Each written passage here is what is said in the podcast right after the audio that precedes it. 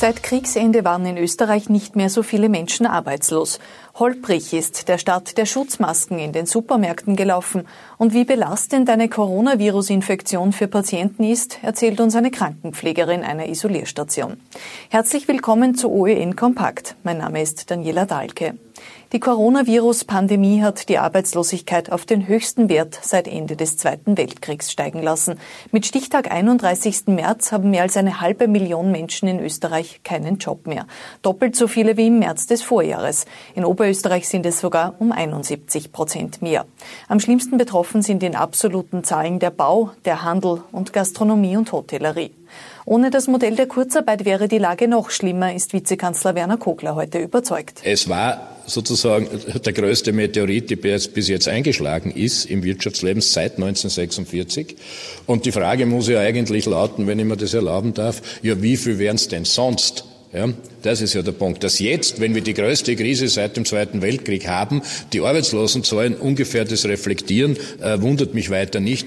Von einem Scheitern des Kurzarbeitsmodells will auch Finanzminister Gernot Blümel nicht sprechen. Er geht davon aus, dass dieses Modell noch von mehreren Unternehmen genutzt werden wird. Sagen Sie mir ein einziges Land auf der ganzen Welt, das ein ähnlich attraktives Modell hat, um Arbeitsplätze zu retten. Sie werden mir keines sagen können, denn es gibt keines.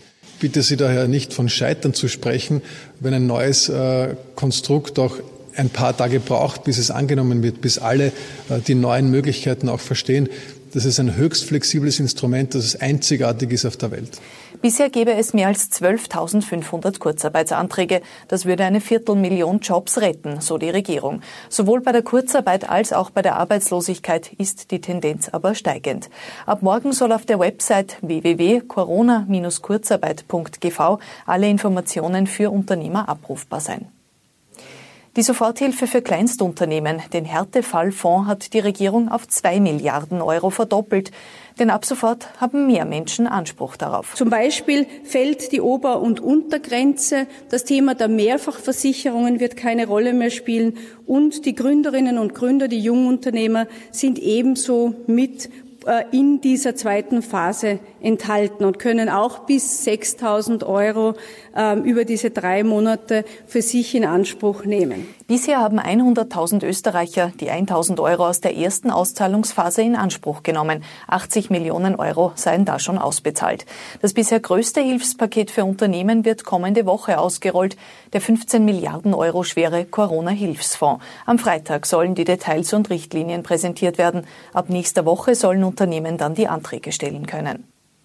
Seit heute werden vor Supermärkten Schutzmasken kostenlos ausgeteilt. Kommende Woche Montag muss der Mund-Nasenschutz dann verpflichtend getragen werden. Bei vielen größeren Supermärkten sind sie heute aber schon im Laufe des Tages wieder ausgegangen. Bei vielen kleineren Märkten waren noch gar keine vorhanden, zeigen OEN-Recherchen. Ab heute wird außerdem an den Eingängen kontrolliert, damit nicht zu viele Menschen gleichzeitig einkaufen. Auch der Sicherheitsabstand der Kunden bei den Kassen wird überwacht. Maskenpflicht haben seit heute übrigens auch die knapp 33 30.000 Polizisten in Österreich.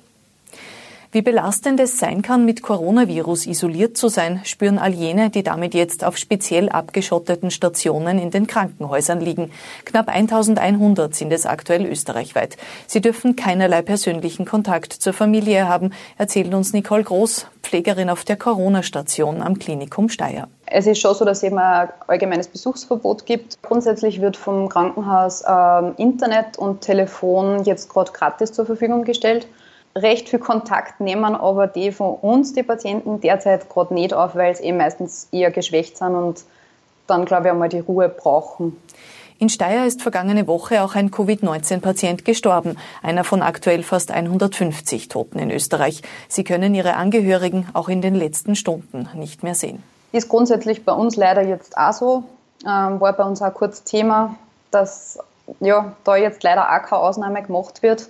Als Ruhe vor dem Sturm wird die Lage auch in den Spitälern derzeit bezeichnet. In etwa zwei Wochen wird der Höchststand an Coronavirus-Patienten in den Krankenhäusern erwartet.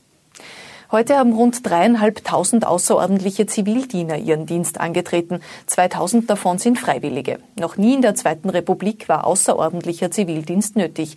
Die zusätzlichen Kräfte werden beim Roten Kreuz und in Pflegeeinrichtungen aushelfen. Die Behörden sperren im Salzkammergut jetzt zahlreiche Parkplätze an beliebten Ausflugsorten, wie etwa bei den Langbarzeen in Ebensee. Der Grund, das Land will den Ausflugstourismus unterbinden. Vergangenes Wochenende waren viele Tagesausflugsgäste aus anderen Bezirken an die Seen im Salzkammergut gefahren, um das schöne Wetter auszunutzen. Was ist heute sonst noch wichtig? Streiks und Demos sind vorbei. Doch überraschend hat die Sozialwirtschaft in der Nacht einen neuen Kollektivvertrag bekommen. Aus der 35-Stunden-Woche wird vorerst nichts. Dafür kommt die 37-Stunden-Woche in zwei Jahren. Die 125.000 Beschäftigten im privaten Gesundheitspflege- und Sozialbereich erhalten außerdem rückwirkend mit Februar um 2,7 Prozent höhere Löhne. Wer in der Corona-Krise direkt mit Menschen arbeitet, bekommt außerdem eine 500 Euro Prämie.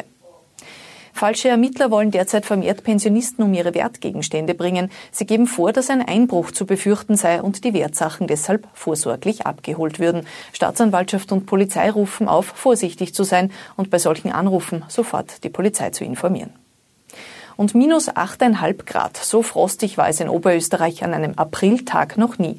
Freistadt hat diesen Rekord in der Nacht auf heute geknackt.